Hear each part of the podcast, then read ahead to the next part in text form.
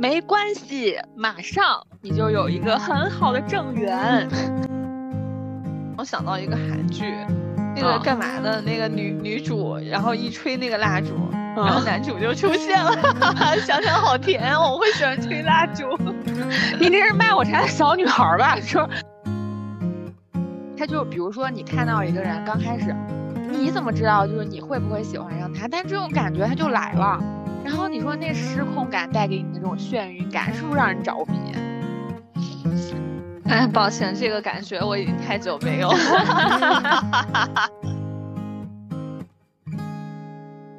各位听众朋友，大家好，欢迎来到拿铁若清，我是 NONO，我是金金仔。这个首先就是我们先说一下，就是这个心情啊，就是我当时。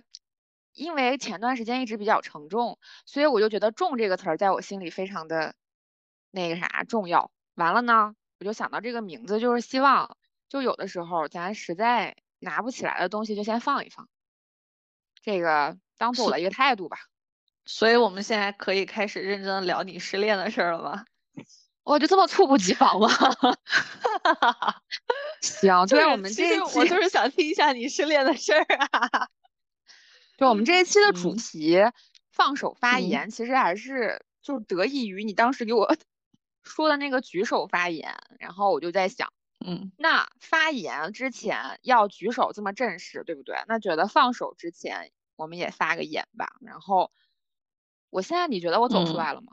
我觉得你一直都挺积极的，嗯，然后你真正痛苦的时候也真的不让大家看到，嗯。你即便是把你的痛苦表达出来的时候，告诉我们的时候，你也是用一种比较轻松诙谐的方式吧。所以，我其实觉得你一直都还好。但是，其实，嗯，在你跟我描述你的这个经历过程当中，又让我觉得你这个过程确实对你来讲是挺虐的。嗯，我这么伟大吗？听你说的，我就有点不好意思。对，之前你有说就是要要不要先聊一下这个过程，然后我当时就是想，万一我们火了呢？就是我就很怕，因为太多。对，我怕那些前任们对号入座，大家不知道我说的是哪个，可能都会觉得啊是我吗？然后我想想，这个还是算了。对对，就是以防大家误解，然后我火了之后又来贴我，到时候大小是个红人就。对，就不太好处理，所以说我们就快对大家都要举手是吗？对对对，那一期他说的是我是我，对 对对对对，只有只有我才能让他如此伤心，你知道？对，所以我们就快进一点，就是其实我我觉得用失恋这个词儿都有一点儿不太合适，因为我都觉得最后那一段。算作个人的一个告别吧，就是自己对那段感情的告别。说你有这么强的表演欲望吗？个人告别呢？对，对，就是都不能，就是你要说失恋吧，起码还是两个人，大概还是一个男女朋友，是吧？然后呢？嗯，就是由于什么不爱了呀，或者说现实因素或者之类的，然后走不下去，然后大家分开。对呀，但是但是感情，你有没有发现，就是到了最后，就是我也跟很多朋友聊过，就是可能那个恋情在某一个中间阶段已经结束了，但是你们会。拉扯或者是纠缠那么一阵儿，其实到了最后的时候，你就更感觉是自己在为自己的那个状态做一个告别，他已经不算是失恋了，大概。就这个纠缠啊，是不是就是就是双方就是可能大家都心里面意识到，哎呀，反正可能是谈不下去了，但是呢，碍于情面和在对方心中的形象和人设，就是说我得在。磨一磨，演一演，是这个意思吗？你这说的已经够客气了。咱俩私下说的时候，你一直说对方是表演性人格，然后对要要展露自己，就是那个非常就是咋说呢，就是伟大是吗？然后之类的这。因为我怕 diss 到你呀，因为 你你刚才说是个人的一个告别，然后我就怕就是大家听了之后会觉得，嗯，是你自己单方面的在表演，但其实实际上。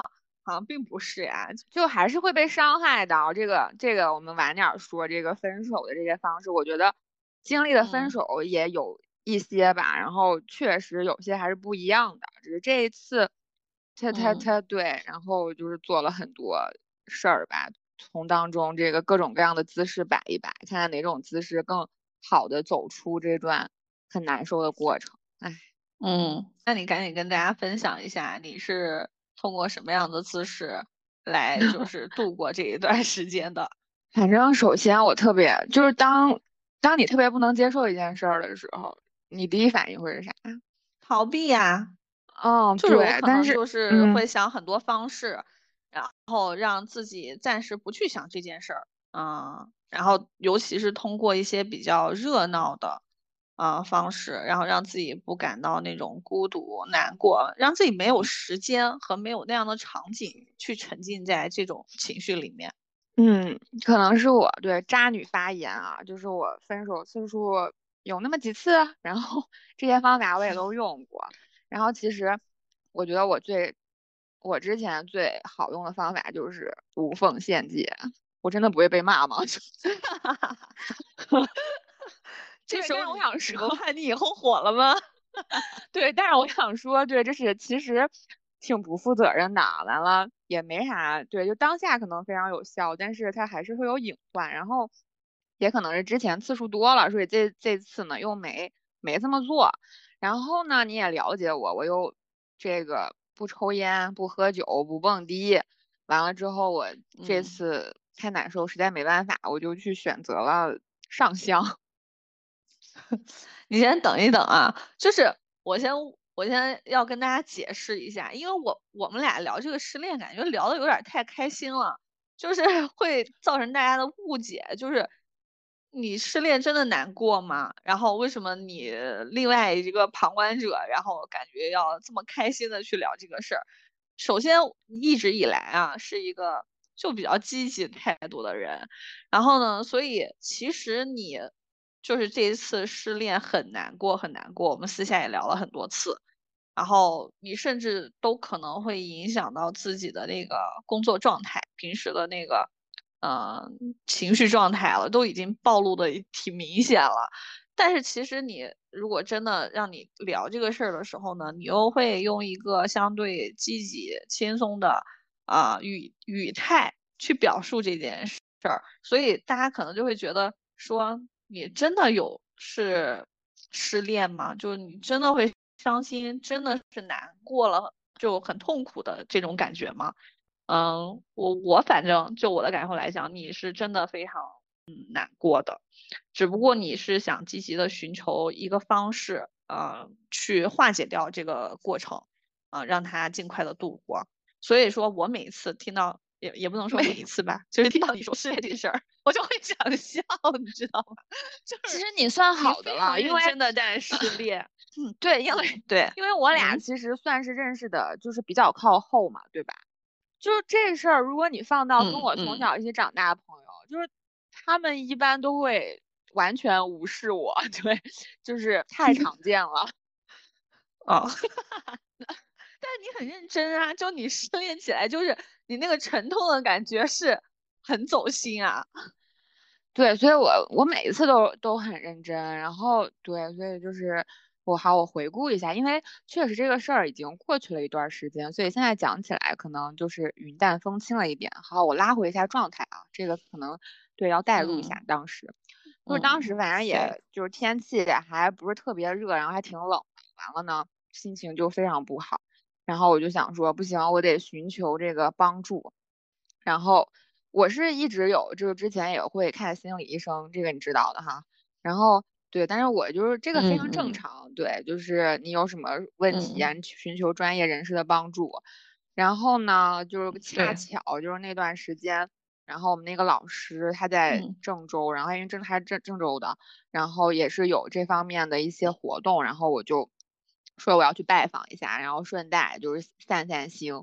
然后呢，我第一件事嗯就是拿出手机查了一下郑州寺庙，然后 对，然后我就 对我的我的心态就是，在我寻求心理医生的专业帮助之前，我要先寻求一下佛祖对我的庇佑，强大的神灵。对对对对，然后我就嗯一早上坐高铁，完了之后当时还下着雨，我就直奔大英观寺，然后大观音寺去上香。嗯，然后去了之后，反正人也是挺多，然后呢都是年轻人，你知道吗？所以我特别理解那句话，就是在上班和上镜之间选择了上香。然后，但是很多人，很多人都是一个人，我也不知道。大家在求什么？但是大家都非常的虔诚。就是以前我可能就是出去玩旅游，然后我拜一拜，可能就是当场就是拿着就是香拜一拜。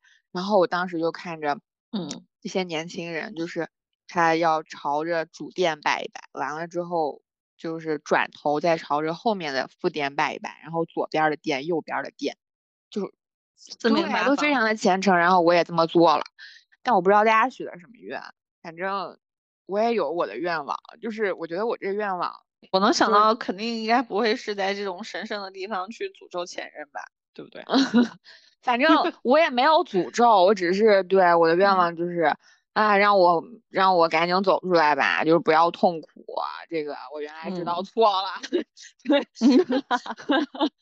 对我原来你哪错了呀？就是不是我说的是我过去。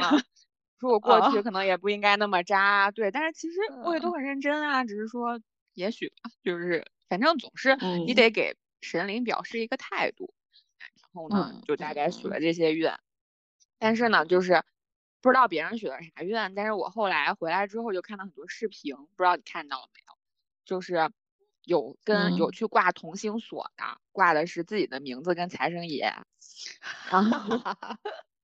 然后还有在财神殿面前刮彩票的，就是哇塞，这波操作我都想学习。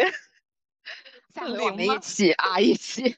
然后你就会发现，我突然发现我很渺小，你知道吗？就是原来大家都在搞事业，就只有我还在这儿吃爱情的苦。哎，当时对，也就对，就觉得这个心胸啊啥的得得得得再大一点，然后。我就又去那个请了，就是网上很火的那些手串，你知道吗？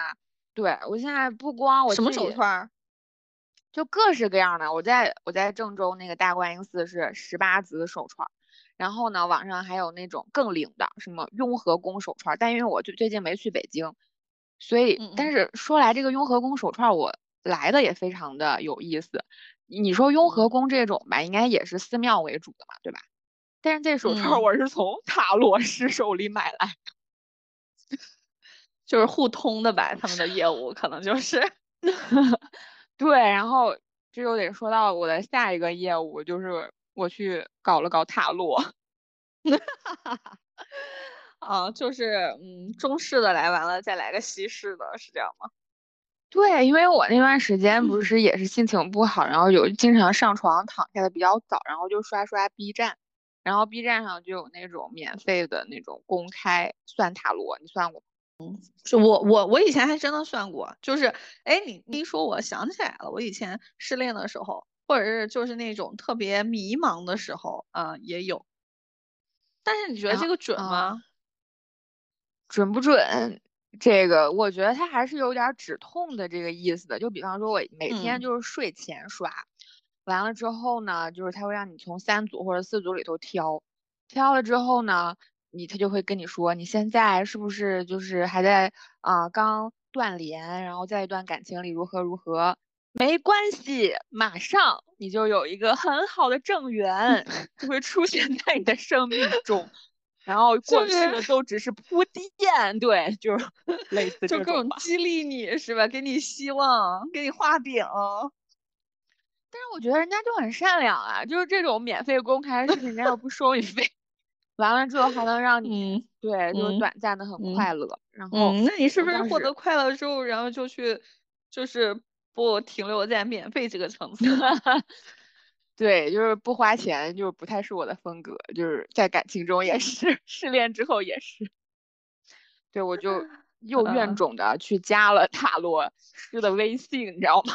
然后，嗯嗯，我就私占嘛，私占其实不会，就是，嗯，就是有的塔罗师还是说让你看着给，这也挺神奇，是吧？看着给这个就有点尴尬呀。你说我给一块钱也是给，我给一百块也是给。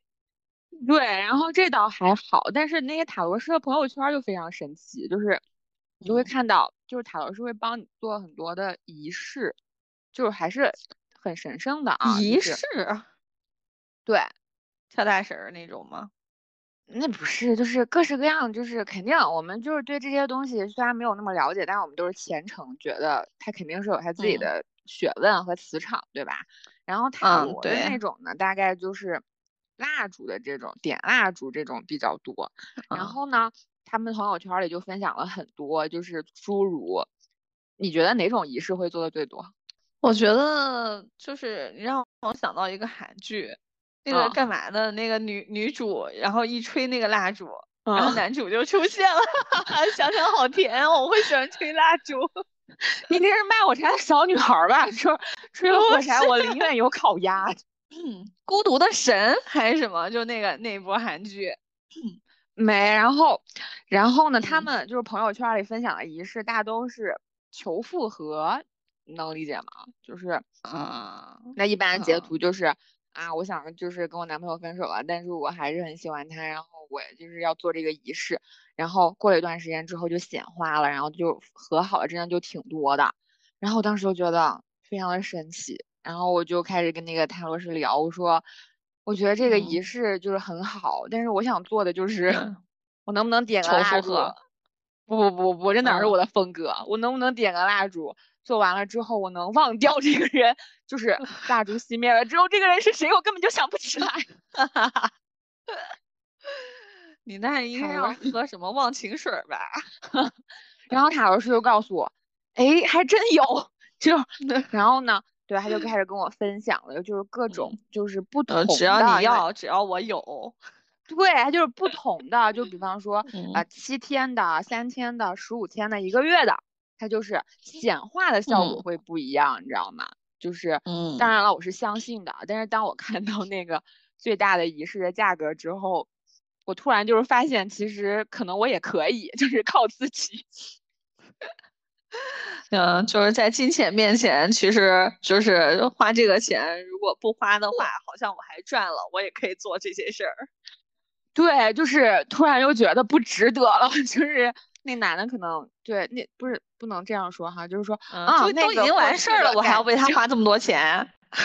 对对对，就觉得我自己也是可以走出来的。然后，但是哎，其实通过这些你也能够理解我当时其实很难过，对不对？就是我天天的想法就是在怎么怎么就是靠外力。嗯，我知道你当时的状态确实很不好，都已经影响到了你就是日常的那个情绪了。对，就是当时你所有的，就是你能理解，就是当时所有的想法，就是在于我现在有一个什么样的东西，然后能把我从我当时的状态里给抽出去。当时完全就是这种想法，所以就是包括去上香啊，包括去算塔罗呀，然后做仪式，可能都是这方面的东西在支撑着你。就是在就是刚分开最难过那段时间，然后就是这样。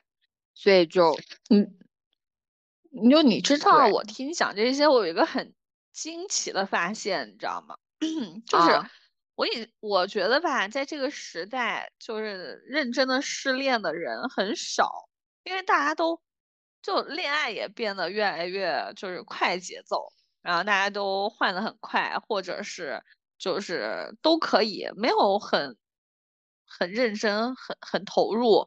嗯，去恋爱就就感觉这种越来越少了，嗯，所以我觉得认真的失恋其实也还挺宝贵的，你知道吗？但听你刚刚讲完，我觉得好像是不是真的还挺多人就是还是在认真恋爱的啊？我觉得肯定有，然后。就是我就做了很多，就刚刚你说，就是看似我觉得很认真，但其实我都是在求外力嘛，对吧？就是无论是嗯，对烧香拜佛，就是求塔罗，就是仪式啊等等。但是其实我那个塔罗师他最后其实还挺，就是其实我做了一个小的仪式，就是说我能不能就是快速抽离出来。但是他最后就跟我说，他就说说这种仪式它就是一个。像可能是像宇宙下订单的一个过程，但是如果你要想真正的显化，也就是说要有效果，你你最后还是得靠你自己。这塔罗师跟我说的，他就是说你得坚定，然后宇宙会帮助你去达到你最终的这个愿望，但是其实还是得靠你自己。你有没有看过《吸引力法则》这本书？没有，就你这个塔罗师说的话，就是那里书里边的话呀，一模一样，就是向宇宙下订单，还有就是要坚信，然后才会显化出来。就它这个完全就是吸引力法则里面的那个概念，你知道吗？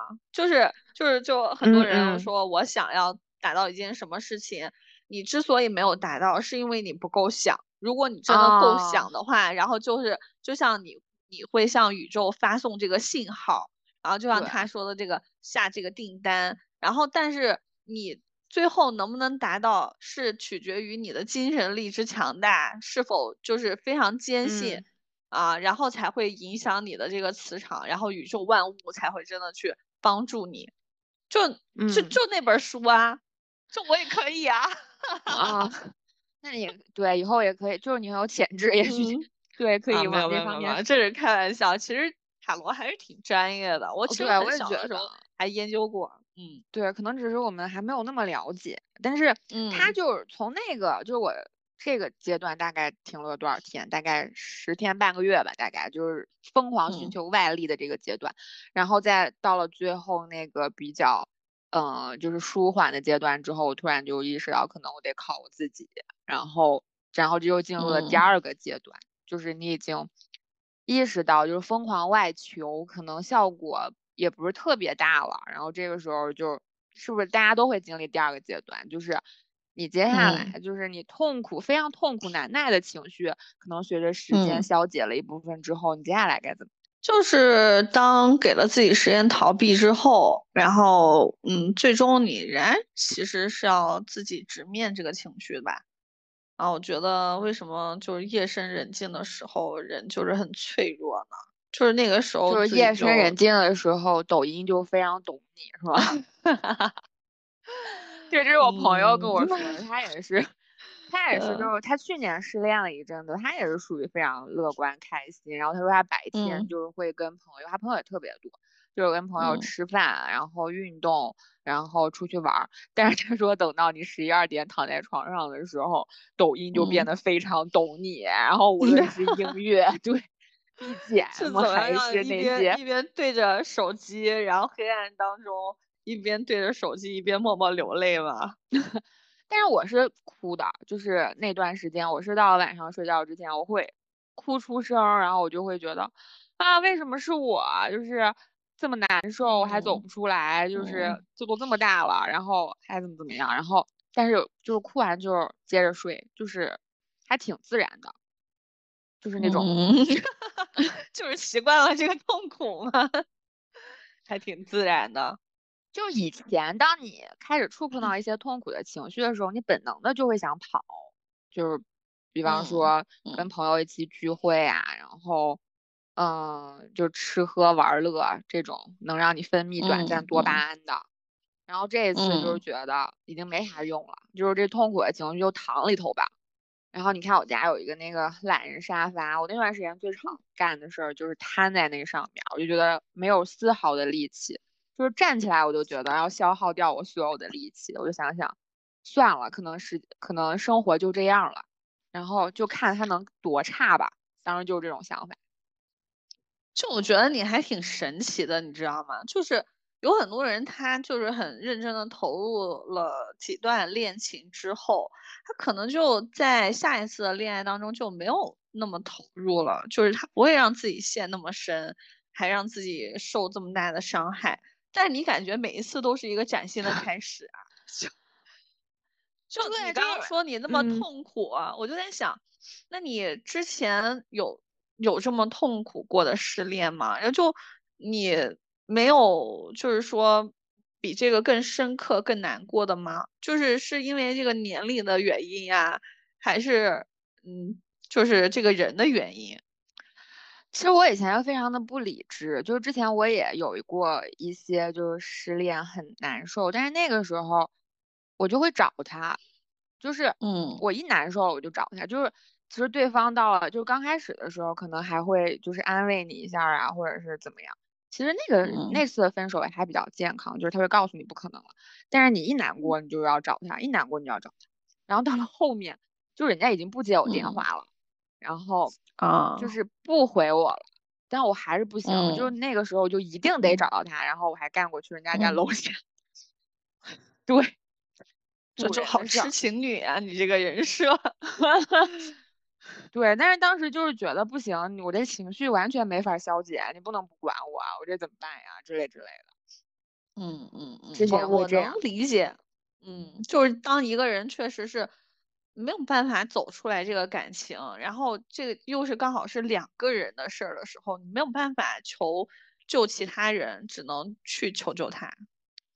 对，然后嗯后面其实就是，嗯，怎么改变当时的那个状态呢？就是又有下一个，所以我就说，又有下一个。为什么之前无缝衔接就是我从就是很多人就是会 diss 无缝衔接嘛，但是可嗯能有些人就是确实有各方面的因素啊，但是我就是因为我无法忍受那个，就就其实下一个一直以来就是最有效的一个方式，但是确实我觉得是一个嗯最不理智的一个方式。对，因为你自身的问题其实是没有解决的，就是你需要嗯在一段亲密关系中看到自己的，就是也不是说问题，就是看到自己在处理情绪和关系当中是存在哪些需要提高的地方的，你需要有一段时间去嗯消化和接受。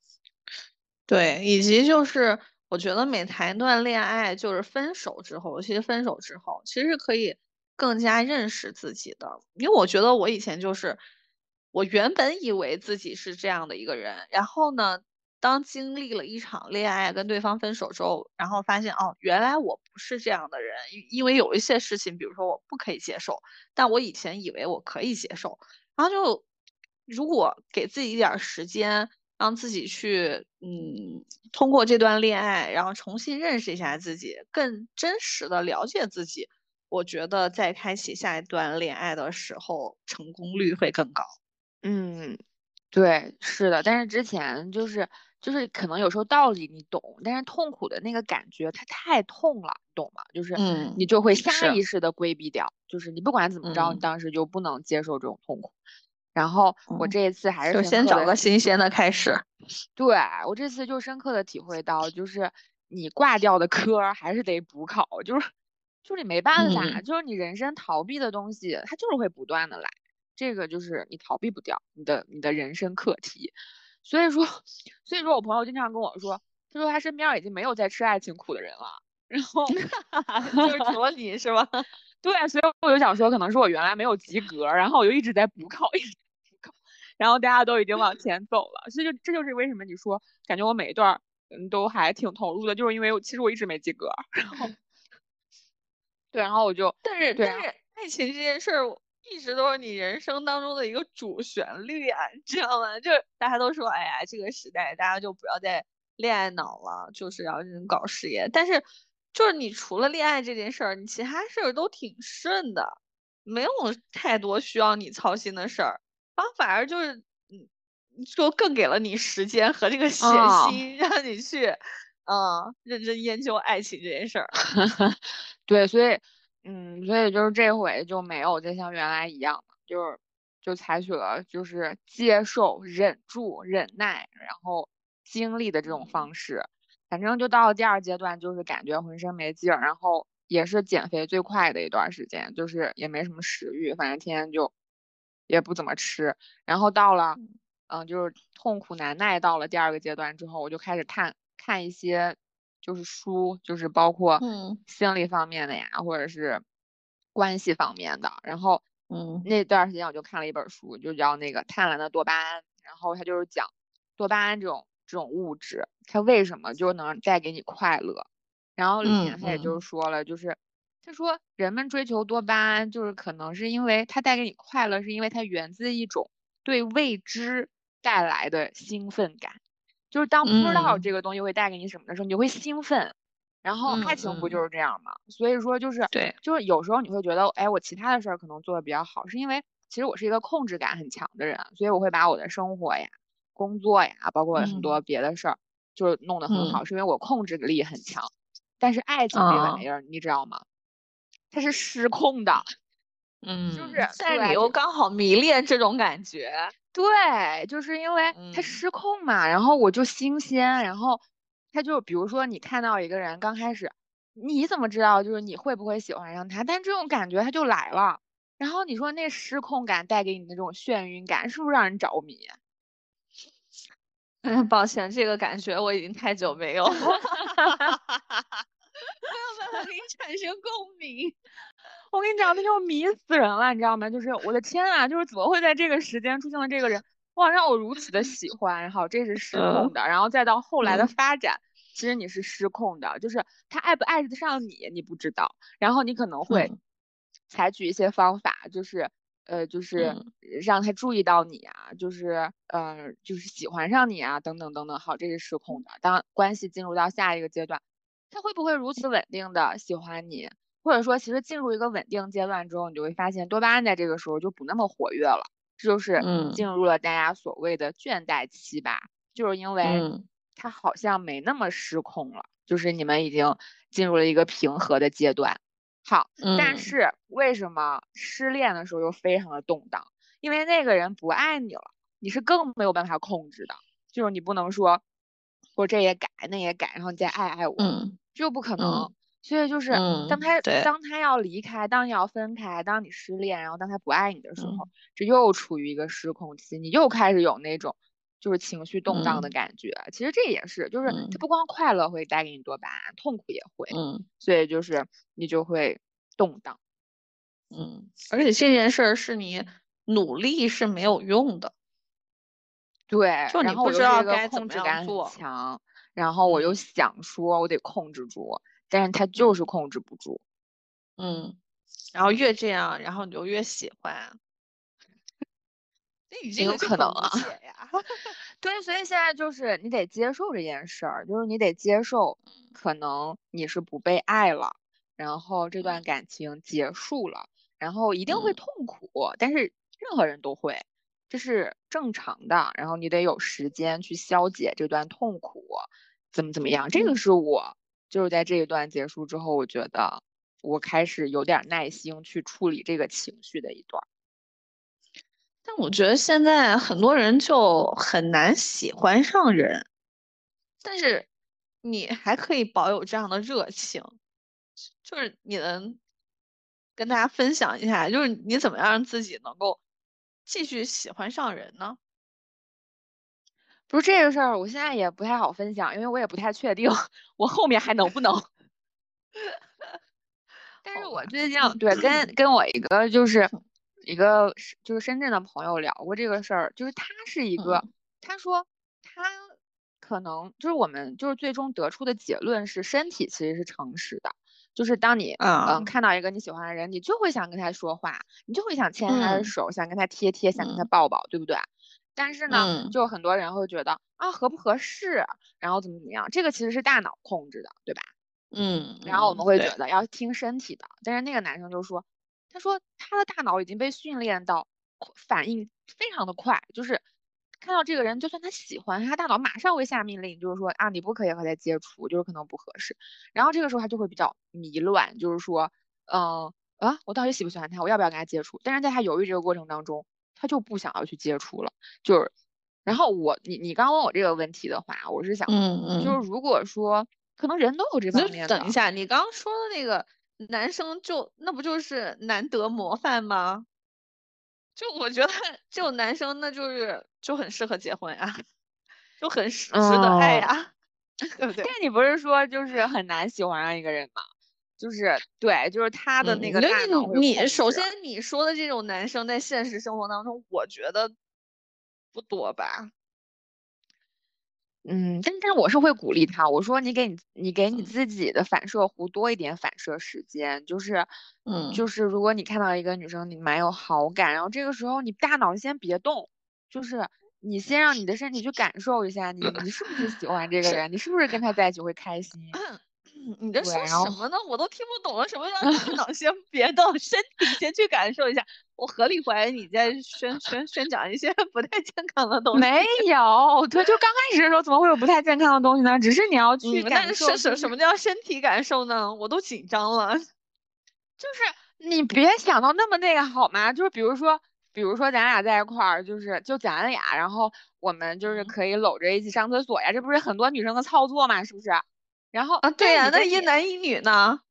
一男一女就是比方说，嗯、你就是他给你递个什么东西，然后啊无意中碰到了，你会觉得嗯，就是很欣喜啊，就是这种，你不会讨厌，不会恶心啊。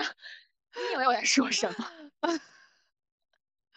嗯，是我我想的也是这些，嗯对呀，就是我的意思就是，我跟他嗯说，我说你给你的身体一点时间，就是感嗯受一下最就是最单嗯纯的那种可能就好感，然后你不要一上来就是会想到啊，我不要和这个女生接触，会不合适，怎么怎么样，我不要要电话，就之类的。然后我觉得这是一嗯些我就是想到的吧。嗯，对，然后还是觉得你刚刚说那个难得模范很好，啊，下回去深圳我们去找他，或者把他拉来做节目。嗯啊，然后就是其实你也有说到，就是刚刚就是说到那个分手之后嘛，然后我最嗯近其实分手的朋友也蛮多的，就是分手的方式，你觉得跟就是分手之后这个就是两个人吧的状态会不会有影嗯响，还是说其实都会很难过，还是说不同的分手方式其实会有一些不同的结果？我觉得当然是有很大的影响，就不同的分手方式会有很嗯大的不一样的感受。因为比如说，就是大家两个人都是比较，嗯，可能比较成熟去处理这个分手的话，我觉得，嗯，就会很好度过。然后，当然这是一段比较健康的感情的话啊，就是比如说比较成熟，那么，嗯，可能就会事先理解到对方的痛苦，然后或许就，嗯，给会给大家一个。嗯，很平淡的，然后又比较健康平和的拉扯的时间，然后让大家逐渐适应对方从自己的生活当中淡出的这个过程。然后我觉得这嗯个是一种比较健康的、比较成熟的分手方式。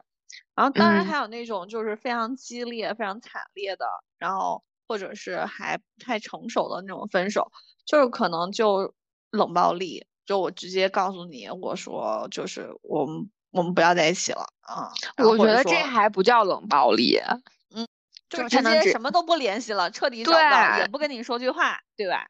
对嗯嗯，对对对，那个就更夸张，嗯，对，就是这这种就很不健康嘛，那对方肯定会很痛苦呀，就瞬间就很容易就是世我世界坍塌的，对，世界坍塌，就觉得怎么了，发生了什么事儿？为什么突然之间这么一个亲密的人就不爱我了，要跟我分对开？是我我哪儿做错了是好吗？对对对对，对就会，对对因为他什么都不说，所以你就会不断的去复盘去猜，这个是非常内耗的。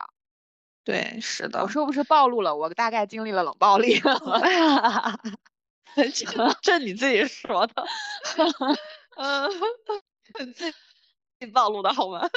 嗯，然后嗯就这个过程肯定是很痛苦，很痛苦的。嗯对，就是这还是一种，其实我朋友就是最近身边还有人经历的一种，就是打压式的，就是把所有的责任都嗯一股脑推卸给你，就告诉你就是 CPU 吗？对对对对对，就是所谓的什么嗯 NPD 人格什么，啊，这什么？就是反正是个什么嗯 NPD，到时候你可以去查一下，就是这种人，他就会刚嗯开始的时候就什么都觉得你是对的，你是好的，然后中间就嗯开始各种指责你，然后让你自我怀疑，最后分手的时候把所有的锅、所有的责任都推给你。啊，其实我觉得这这种打击也非常大，因为我始终就认为，一个一段感情其实走不到最后也好，或者中间出现问题也好，它一定是两个人都有都有一些问题在里面。嗯因为亲密嗯关系嘛，它关系就是两个人当中的，就是你一个人相处，你可能问题可能比较少，因为你只跟你自己一个人相处，你甚至有时候跟自己一个人相处的时候，你也会有些问题。然后就更何况两个人，所以怎么可能一段感情走到最后只是其中一方的原因呢？但是，对，就是其中一个人但这个，但有的嗯人是可能可以，就是嗯，比较快的能走出来，有的人就会被对方打击的很惨。对，因为我觉得被打击很难吧，我觉得还是挺难的，不然怎么 C 就是 C P 叫什么 P U A 那么伤人，就是甚至就是会导致对方就是心里完全受不了，就是产生很多情绪上的疾病。嗯，尤其是在对自己的自我认知，呃，然后各方面还不是很成熟的时候，就是自己的这个自信还不是很稳定的时候，我觉得会被这种嗯 CPU 真的拿捏的很死，就是对方的可能随便的一句话，然后一个否定的语气，一个不耐烦的态度，然后都会让你受很大的伤害，就各种全面的否定自己。但是如果你是在一个比较稳定的一个嗯自信的状态的话，那么也会很清醒的看到，就是嗯这个人不行啊，就分手之后说对方不好，对吧？就上来就先嗯 diss 对方，首先我觉得这种修养就不够。对，我觉得这个是比较基本的。然后其实你刚刚说到就是。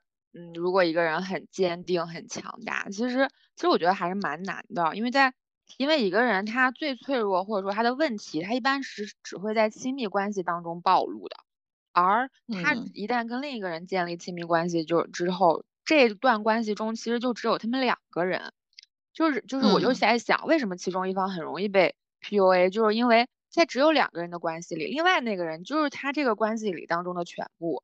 然后他告诉他的一些东西，一些打压的话，其实他的伤害性是非常大的。他和他和就是我们在工作当中啊，或者朋友当中其实不太一样。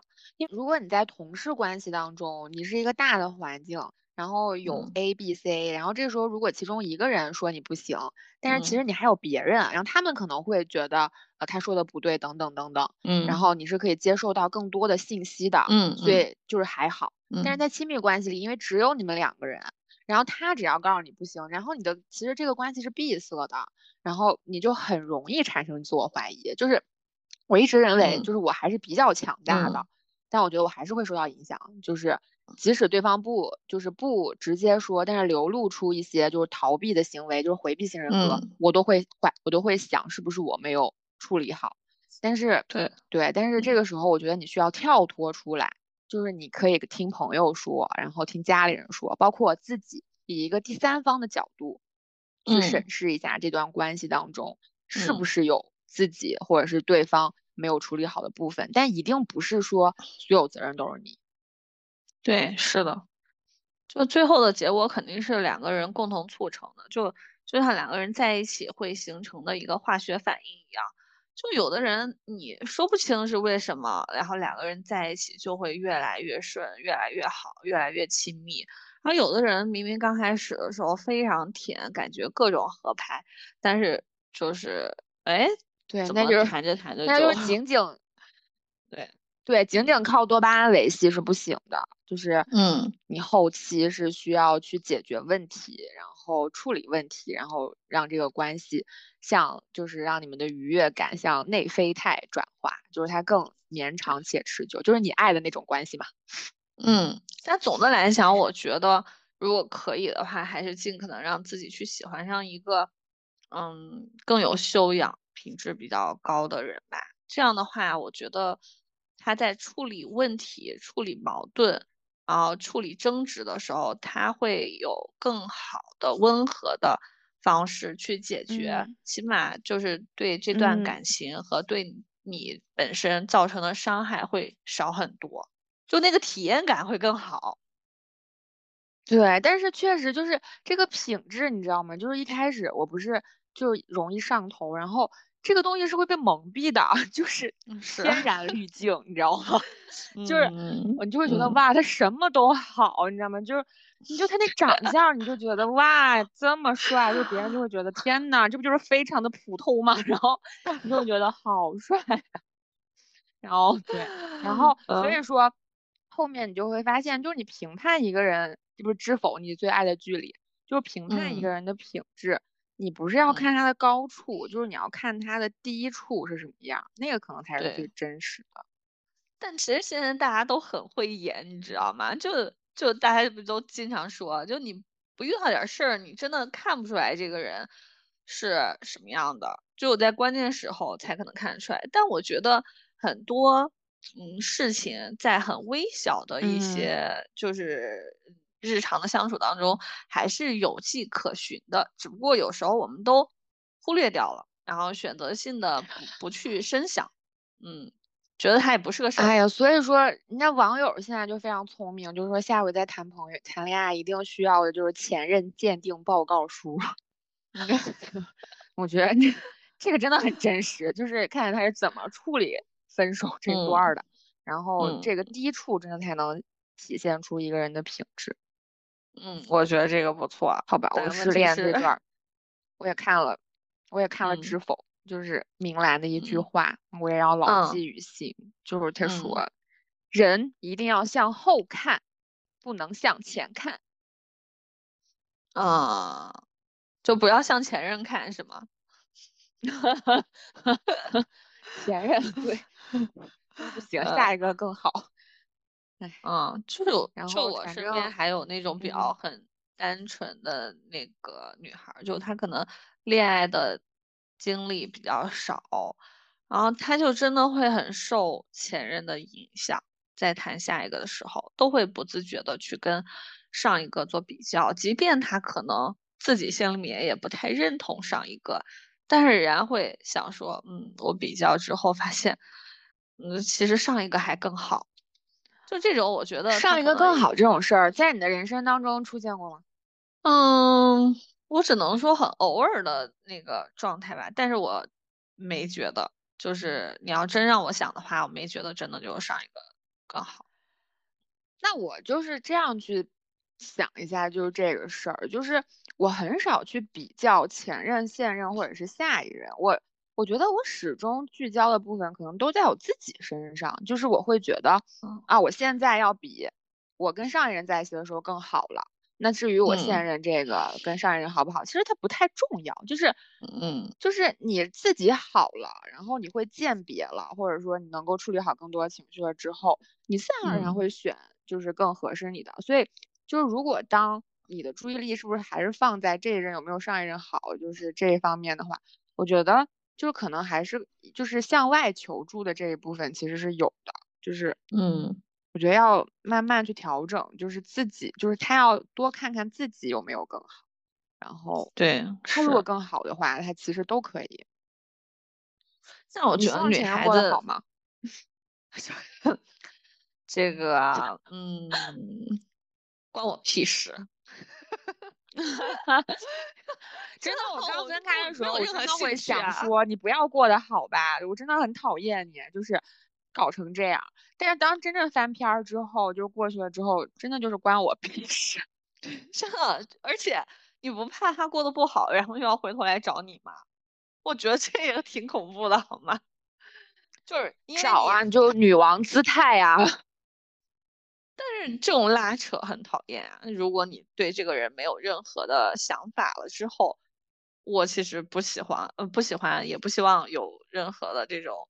呃，再联系，所以我不，我我也不认为什么情侣分手之后还可以做朋友，还要做朋友是吗？呃，对对，我也觉得这个，我觉得大可不必啊，没有必要啊。对，就不要影响人家现在或者以后的生活。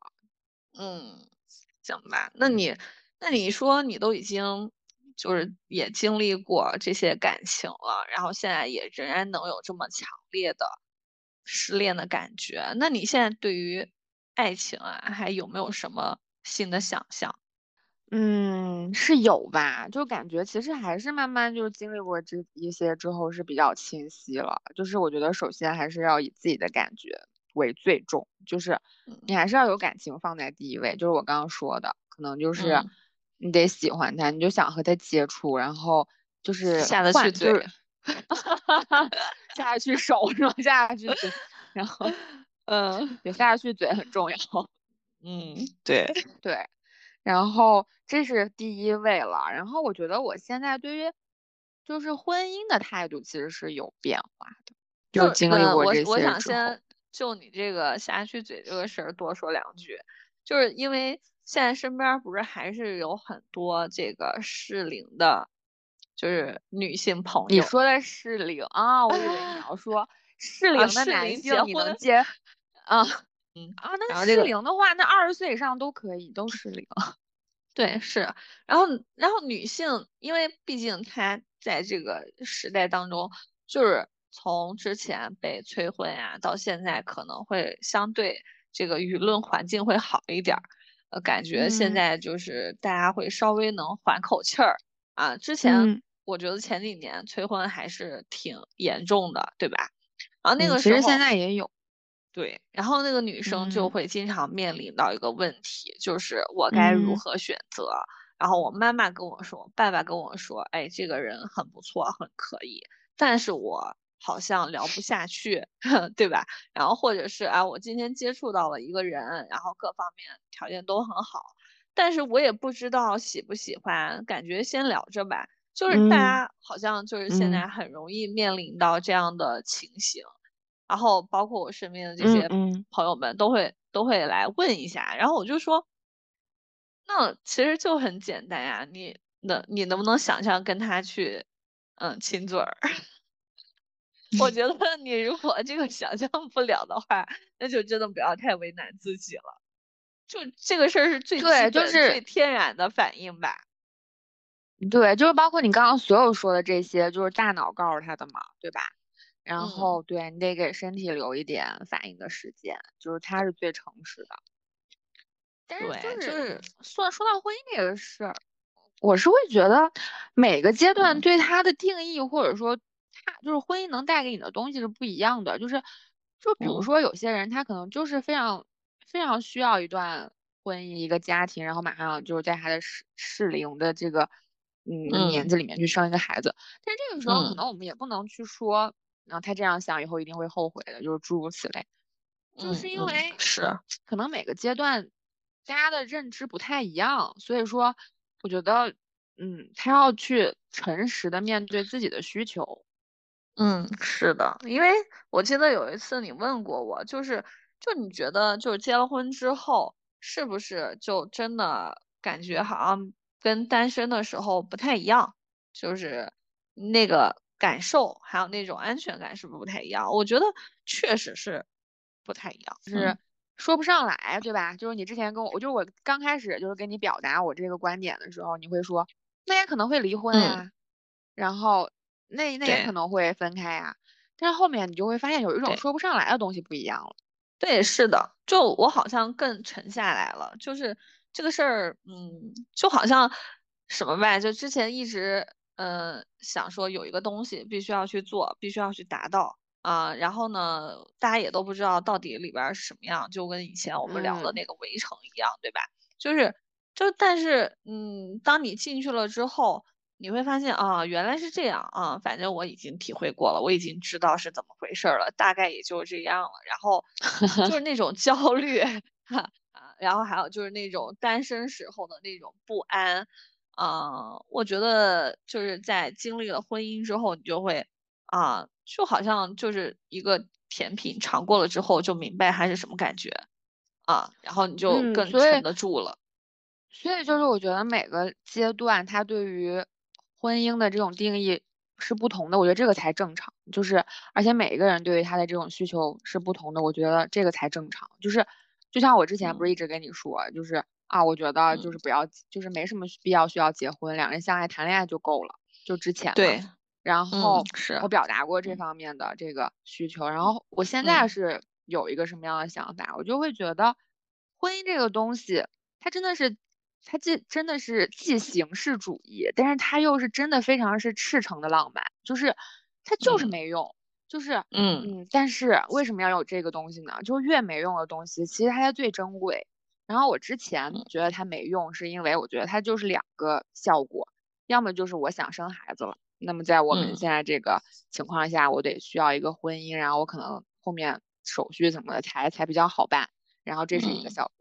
第二个就是我得从婚姻当中获取一些我想要的利益，就可能是钱呀，可能是社会关系啊，就是等等，就是它它就更像是一个法律关系，它本身也就是一个法律关系。然后这是我之前觉得为什么不需要婚姻，是因为可能之前我又觉得哎呀没有想到小孩儿，然后其他利益方面现在好像也还没有特别想要的部分，所以我会觉得这个没有那么重要。但是现在我会嗯。觉得，就是我对于婚姻现在的理解就是，我可嗯。能如果我遇到一个人，我想要在接下来的人生里和他互换人生和共度余生，然嗯。后并且排除掉其他人出出现在我生命的可能性，那我愿意嗯。将这个承诺和他一起去做，我就会觉得，真的吗？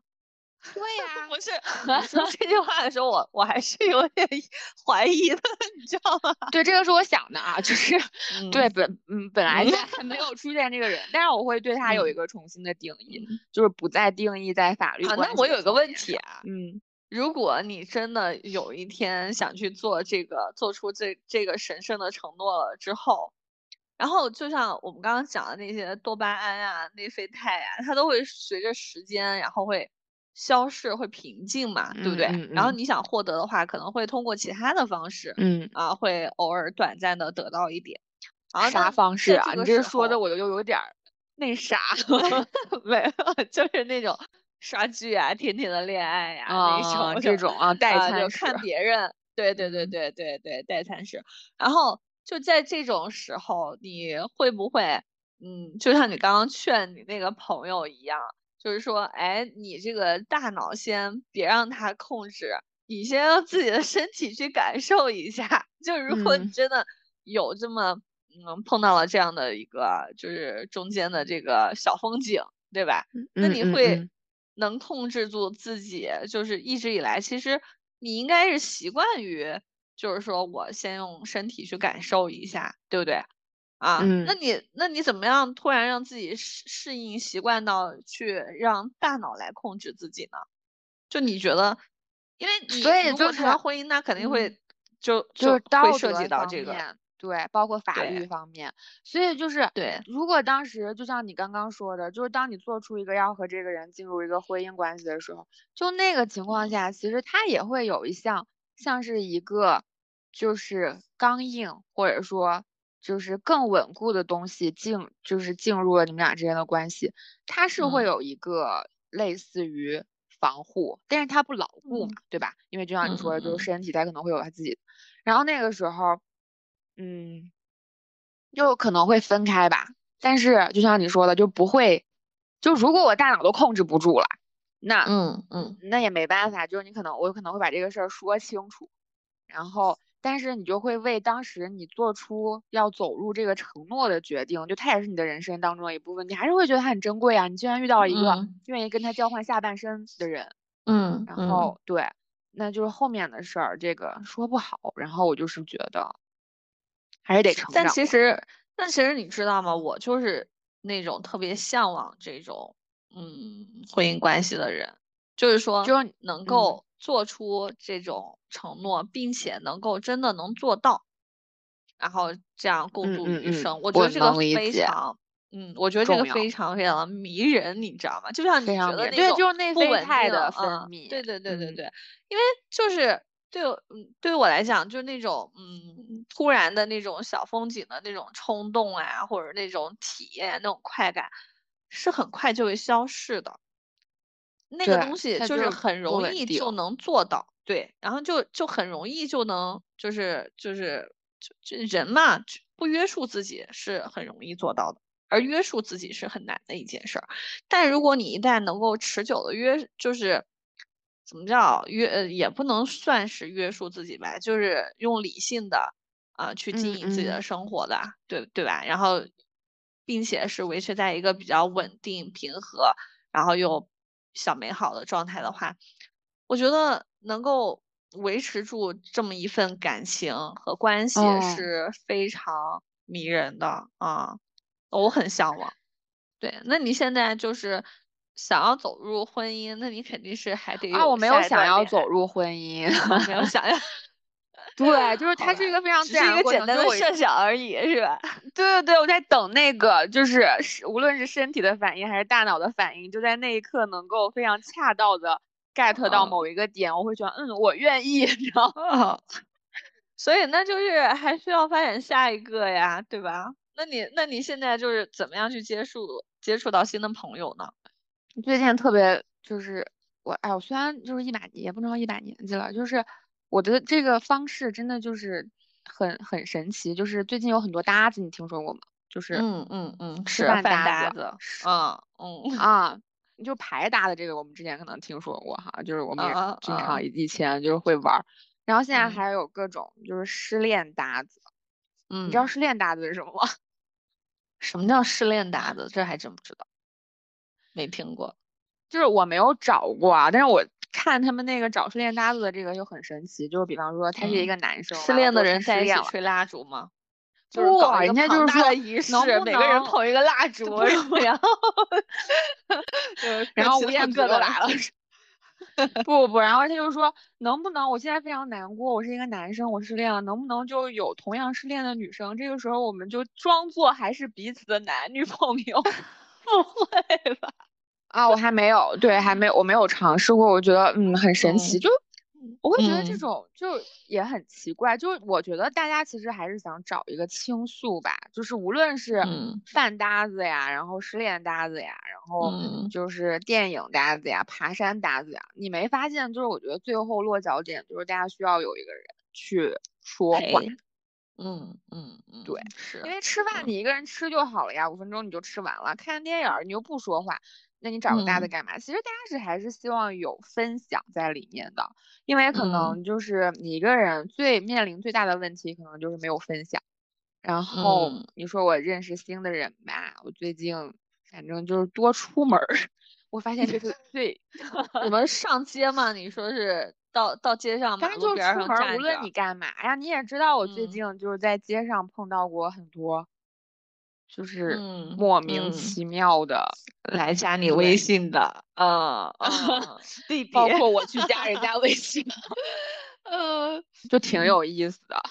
然后这是一种嗯方式，然后大家嗯。通过网上找搭子的这个方式，也我觉得也挺好，就是但是就是保嗯。护好自己吧，就是就是这个的对前确提下啊，然后嗯对，但是我就就是发现，我就在怀疑，就是如果是这嗯种找搭子的方式，会不会越来越孤独呢？你觉得？就是搭子日抛，你听说过吗？没有，是是怎么了？就用一天就不用了，大家以后就再老死不相往来了。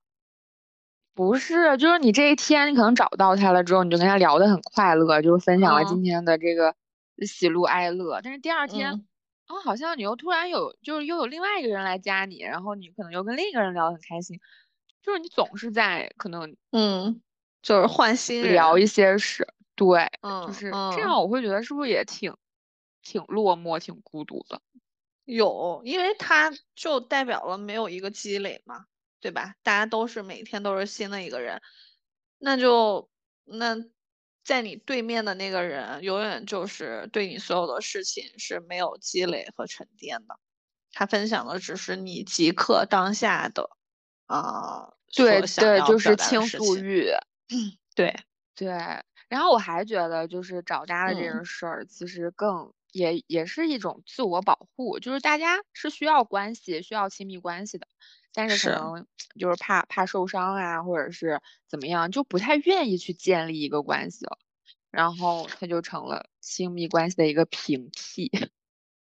我觉得这个是不是也反映了，其实大家现在人跟人之间都，嗯，不是有很多的信任，就是一个是，嗯，恋爱之间的信任，然后大家都可能觉嗯得现在大家都思想很自由啊，很开放啊，所以说，对如果你突然喜欢上了别人，或者你，嗯，我都能，嗯能能能我又跟别人成为搭子了，是吗？起码我不伤心。对，然后就是大家可能现在慢越来越接受这件事儿，因为也能理解别人，因为可能自己也也有过这样的体验，对吗？所以说也就更能理解对方如果也是这样的情况。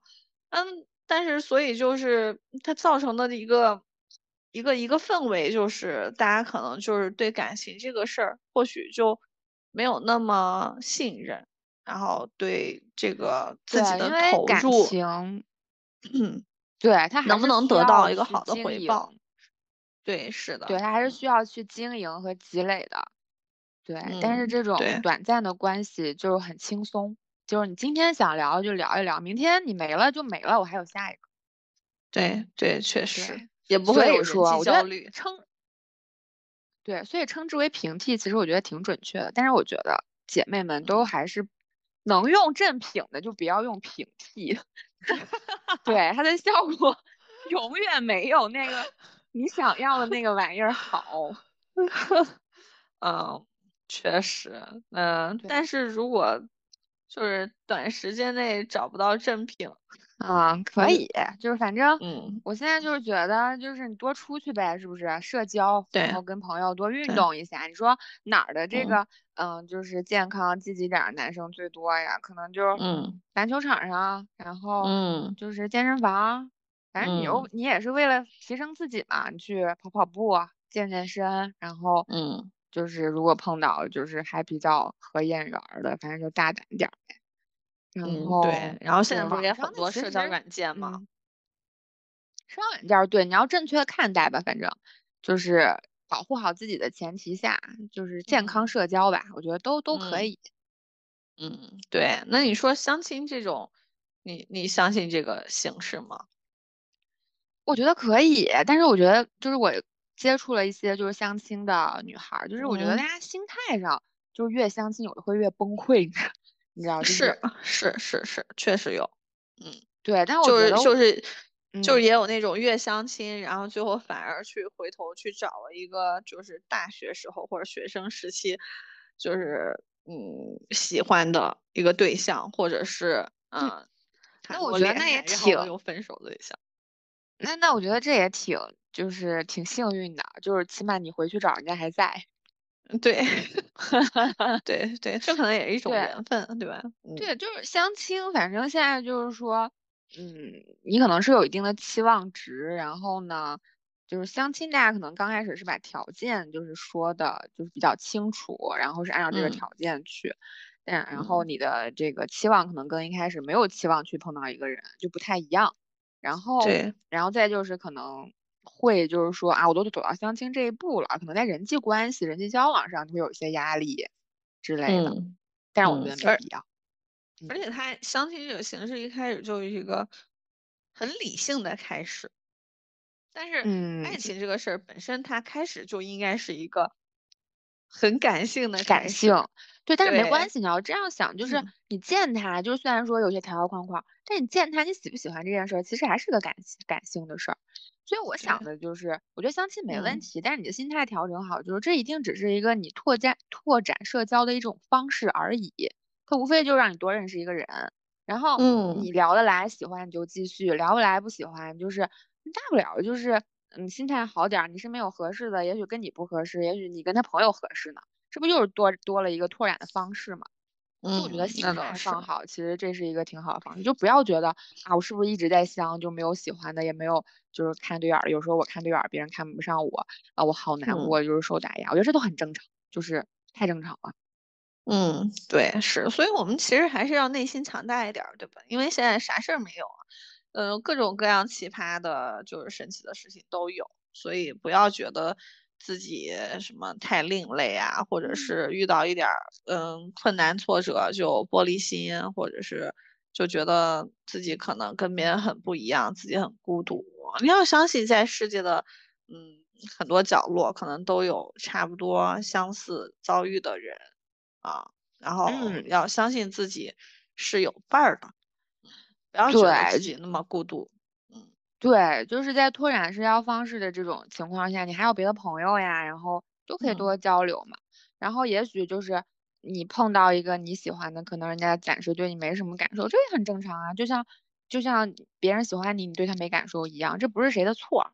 所以就是啊，就是大胆的社交，然后心态放好，但是绝不躺平。就是就是现在 俗称的那个等待一场入室抢劫的爱情，我觉得是 那有点不太靠谱。就是多走出去吧，然后多走出去之后，这个心态阳光了，你找不着找人无所谓是吧？不是好多人一个人过挺好吗？是的，总之我们都还是很向往甜甜的恋爱的，对吧？那当然了，我还是很向往的。嗯，那我这算是走出来一个大概了吧？就是嗯，应该还好。对，差不多了吧，起码不像之前那么难受。我想你应该也会，嗯，越来越好。主要是在下一个什么时候开始？主要是因为你最近在马路上，就有几个搭讪的弟弟吧。啊，那还是对，是这个最大程度上化解了你的这个失恋的痛苦，所以还是得上街，还得多出去吃饭。对对对对对，还是要出去晒晒太阳。对，所以但是我就觉得没关系，就像我们就是刚开始起这个播客的名字一样，我就是觉得，嗯，就是大家放轻松一点，就是痛苦也没关系，就是你拿不动一些东西都很正常，拿不动了你就先躺那儿，就是哑铃拿不动你就躺那儿躺会儿。也许有一天你肌肉练起来，你就轻而易举拿起来了呀。对就，无所谓。嗯，是，就像很多年前看的一本书，呃，那个时候觉得很晦涩难懂，完全不知道对方作者在表达什么。但过了几年之后，你再拿起来，哇，发现，嗯，原来是这样，然后突然学到了很多，了解到了很多，突然得到了很大的宽慰和惊喜，是吧？是，所以就是，嗯，就是放过自己。所以节目的最后，也是希望大家能够更爱今天的自己。暂时拿不动，就先放轻松。那我们今天就先到这儿，下期再见，拜拜。